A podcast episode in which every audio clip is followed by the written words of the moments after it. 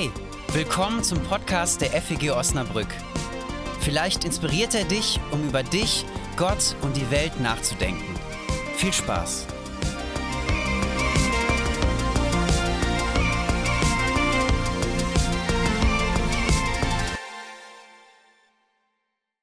Am Abend des Ostertages sind die Jünger zusammen. Sie versammeln sich, weil sie von Maria von Magdala gehört haben, Jesus sei auferstanden. Die erste nachösterliche Kirche versammelt sich also, weil eine Frau sie zusammenruft. Auferstehung, kaum zu glauben. Sie treffen sich, um das Unglaubliche zu erleben. Wo sie sich treffen, wird nicht erzählt, nur dass sie die Türen verschlossen haben. Kann ich verstehen, aufgewühlte Zeit, Unsicherheit, Ungewissheit. Später, später werden wir erleben, dass Jesus sich nicht von geschlossenen Türen oder von geschlossenen Herzen abhalten lässt. Die Jünger sind zusammen, aber einer fehlt. Thomas, er ist nicht dabei. Das Unglaubliche ist für ihn das, was es heißt. Unglaublich. Jesus begegnet den Jüngern, der, der tot war, lebt. Er kommt durch die verschlossene Tür, gibt den Jüngern den Friedensgruß und sendet sie, rüstet sie aus mit dem Heiligen Geist. Wie mich der Vater gesendet hat, so sende ich euch. Die Geschichte ist nicht vorbei, es geht weiter. Die zweite Staffel beginnt. Thomas ist nicht dabei. Die Jünger erzählen ihm davon, dass, Jesus, dass sie Jesus gesehen haben, dass er sie gesendet hat, dass es weitergeht. Thomas ist als der Ungläubige, der Zweifler in die Geschichte der Kirche eingegangen. Ich finde ihn faszinierend, seine Gedanken, seine Geschichte begeistert mich. Thomas sagt zu den anderen, Leute, wenn ich nicht mit eigenen Augen sehe, wenn ich nicht seine Nägel male, die Wunden der Kreuzigung sehe und anfassen kann, dann kann ich nicht glauben, dann glaube ich gar nichts. Ich kann das nicht. Ich kann nicht aus zweiter Hand glauben, ich muss das selbst erleben, sehen, spüren. Thomas gibt sich nicht zufrieden, er will glauben, aber aus erster Hand. Heute ist genau eine Woche nach Ostern, Ostersonntagabend. Es gibt dann diese Begegnung, diese Geschichte in der Bibel, die am selben Tag spielt. Johannes 20, Abvers 26. Eine Woche später waren die Jünger wieder im Haus versammelt und Thomas war bei ihnen. Die Türen waren abgeschlossen. Jesus kam, trat in ihre Mitte und sagte, Friede sei mit euch. Dann wandte er sich an Thomas und sagte, Leg dein Finger hierher und sieh, mir, sieh dir meine Hände an. Streck deine Hand aus und lege sie in meine Seitenwunde. Hör auf zu zweifeln und glaube. Da antwortete Thomas, Mein Herr und mein Gott. Jesus sagte zu ihm, Du glaubst, weil du mich gesehen hast. Selig sind die, die nicht sehen und trotzdem glauben. Thomas war mit ihnen. Jetzt ist er also versammelt mit den Jüngern. Vielleicht trotz seines Zweifels oder vielleicht sogar gerade wegen seiner Zweifel. Er bleibt damit nicht allein, sucht die Gemeinschaft, sucht die anderen. Er begibt sich in die Gemeinschaft, die ihm schon so viel gegeben hat, um vielleicht auch die Erfahrung zu machen, dass es weitergeht, sich Glauben lohnt. Thomas Begegnung mit Jesus ist eine Sache, die in der Gemeinschaft mit anderen passiert. Für mich ist das Grund genug, immer wieder Gemeinschaftsflächen zu eröffnen. Kleingruppen, Connect, Nachmittag, Abendmahlzeit. Das ist nicht einfach nur, weil es so nett ist, zusammen zu sein, sondern weil in diesen Treffen Jesus selbst am Start ist. Wir die Begegnung mit dem Auferstandenen machen können. Ich werbe dafür, ich will das weiter und weiter in die DNA dieser Gemeinde einschreiben, weil es in der DNA schon der ersten Erfahrung mit Christus drinsteckt. Die Türen sind verschlossen. Ich deute das nicht als eine exklusive Gemeinschaft, sondern mich packt der übertragene Sinn. Der Auferstandene kommt durch die verschlossene Tür. Nicht, weil er der ungebetene Gast ist, sondern weil er weiß, dass seine Anwesenheit Wirklichkeit, Herzen verändert. Er kommt durch verschlossene Türen auch sogar in mein manchmal so verschlossenes Herz. Inmitten des Zweifels, inmitten der Situation, wo ich gar nicht mehr damit rechne, dass hier noch was passiert. Was mich fasziniert, Thomas hat Jesus selbst gar nichts davon erzählt, dass er mit eigenen Augen sehen möchte, dass er die Wunden fühlen möchte, dass er Jesus erleben möchte. Das hat Thomas nur den anderen Jüngern gesagt. Mich fasziniert daran zweierlei. Zum einen was wir vor anderen aussprechen, das dringt bis an Jesu Ohr, bis an sein Herz heran. Das bleibt nicht einfach bei uns, sich anderen mit seinen Fragen, Nöten, Sorgen, Ängsten anzuvertrauen, ist schon Ausdruck davon, sich Jesus anzuvertrauen. Das bleibt nicht ohne Resonanz. Auch deswegen ist für uns als Kirche so wichtig, dafür Raum zu schaffen. Vertrauensvolle Räume, in denen wir das loswerden können, was uns bewegt. All die großen Dinge, all die kleinen Dinge. Und das andere, was mich fasziniert, Jesus weiß das schon. Er kennt Thomas.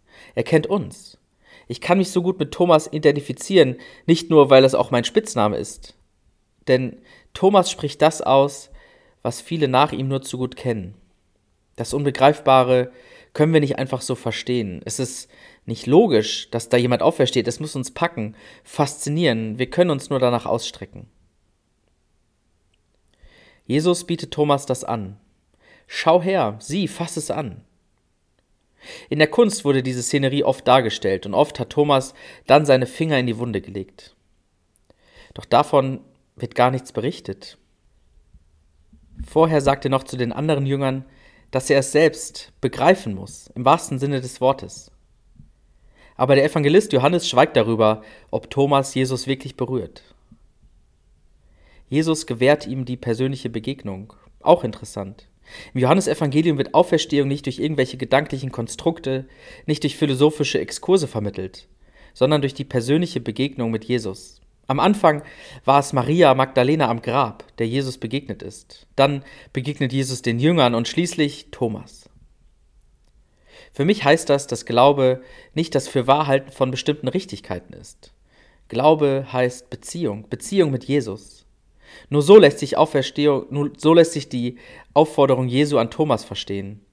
Sei nicht ungläubig, sondern gläubig, oder in der Übersetzung, die ich vorgelesen habe, hör auf zu zweifeln, sondern glaube.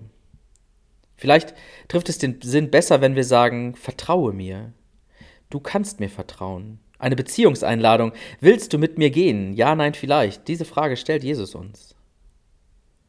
Ich merke, ich brauche das immer wieder, dass Jesus mir begegnet, im Zuspruch meiner Freunde, im Gebet, in der Gemeinschaft, in der Predigt, in der liebevollen Zuwendung meiner Mitmenschen. Denn das Problem ist ja, und da komme ich gleich nochmal drauf, so wie Thomas können auch wir Jesus heute nicht mehr begegnen. Thomas Bedenken werden durch die persönliche Begegnung mit dem Auferstandenen aus dem Weg geräumt, aber es bleibt ja die Frage, wie sieht das heute aus? Jesu Wunden jedenfalls können wir nicht mehr ertasten. Auch wenn wir nicht erfahren, ob Thomas seine Hände wirklich in die Wunden gelegt hat, erfahren wir ziemlich knapp und prägnant die Reaktion von Thomas. Es ist ein Bekenntnis. Er bekennt mein Herr und mein Gott. Ich finde für einen, der zweifelt, wohl ein ziemlich vollmundiges Bekennen. Die persönliche Begegnung mit Jesus hat bei Thomas dazu geführt, dass er sich Jesus anvertraut, dass er sich ihm anvertrauen kann. Jesu Zusage, du kannst mir vertrauen, war die Bedingung dafür. Die Bedingung ist nicht, dass Thomas was zum Anfassen hatte. Die Bedingung war nicht, dass die anderen Jünger ihn überzeugt haben. Die Bedingung für Thomas geweckten Glauben war die Zusage Jesu, du kannst mir vertrauen. Aber wie gesagt, leider wird es bei keinem anderen Christen, bei keiner anderen Christin mehr so sein wie bei Thomas, der an Jesus glauben konnte, weil er ihn sehen konnte, weil ihm die direkte Zusage gemacht wurde. Jesus schließt ja auch mit dem Satz, selig sind die, die nicht sehen und doch glauben. Und gleichzeitig gibt es, wie Bonhoeffer es ausgedrückt hat, Millionen, vermutlich Milliarden von Zweiflern nach Thomas. Was ich von Thomas lerne, ist meine aufrichtigen Zweifel an Jesus zu adressieren, Gemeinschaft suchen, Dinge loszuwerden, die persönliche Begegnung suchen. Er bleibt in seiner Situation kein Passiver, der nur alles über sich ergehen lässt und sich seinem Schicksal hingibt. Thomas ist aktiv, er sucht, er fragt, er will. Und doch können wir ja glauben. Jesus hat uns da ganz wunderbare Dinge mit auf den Weg gegeben. Ein paar habe ich schon genannt. Das ist die Gemeinschaft mit Menschen, die glauben, die vor uns geglaubt haben, die mit uns glauben, die von ihrem Glauben berichtet. Kirche lebt davon, dass das geteilt wird. Es geht nur durch das Wort der Zeuginnen und Zeugen, die selbst die Begegnung mit dem Auferstandenen erlebt haben. Ich würde heute vermutlich nicht glauben, wenn meine Großtante, mein Kindergottesdienstleiter und meine Teamkreisleiterin ihren Glauben nicht mit mir geteilt hätten. Jesus gibt uns die Gemeinschaft mit auf den Weg. Gemeinschaft, die wir hier erleben können, in der Familie, in der Kleingruppe. Jesus gibt uns das Abendmahl mit auf den Weg, der Ort, an dem wir schmecken und spüren dürfen, dass Jesus gegenwärtig ist.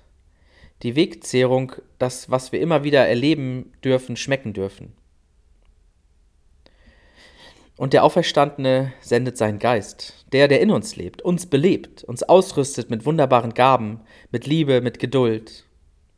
Der Geist Jesu ist die Anwesenheit Gottes in uns, die Zusage, du kannst mir vertrauen, denn ich verlasse dich nie.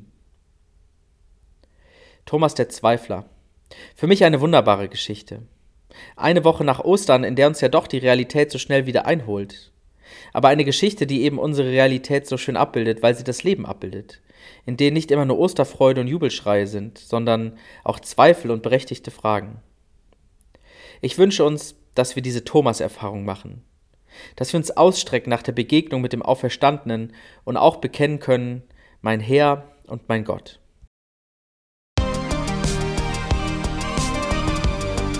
Das war's für heute.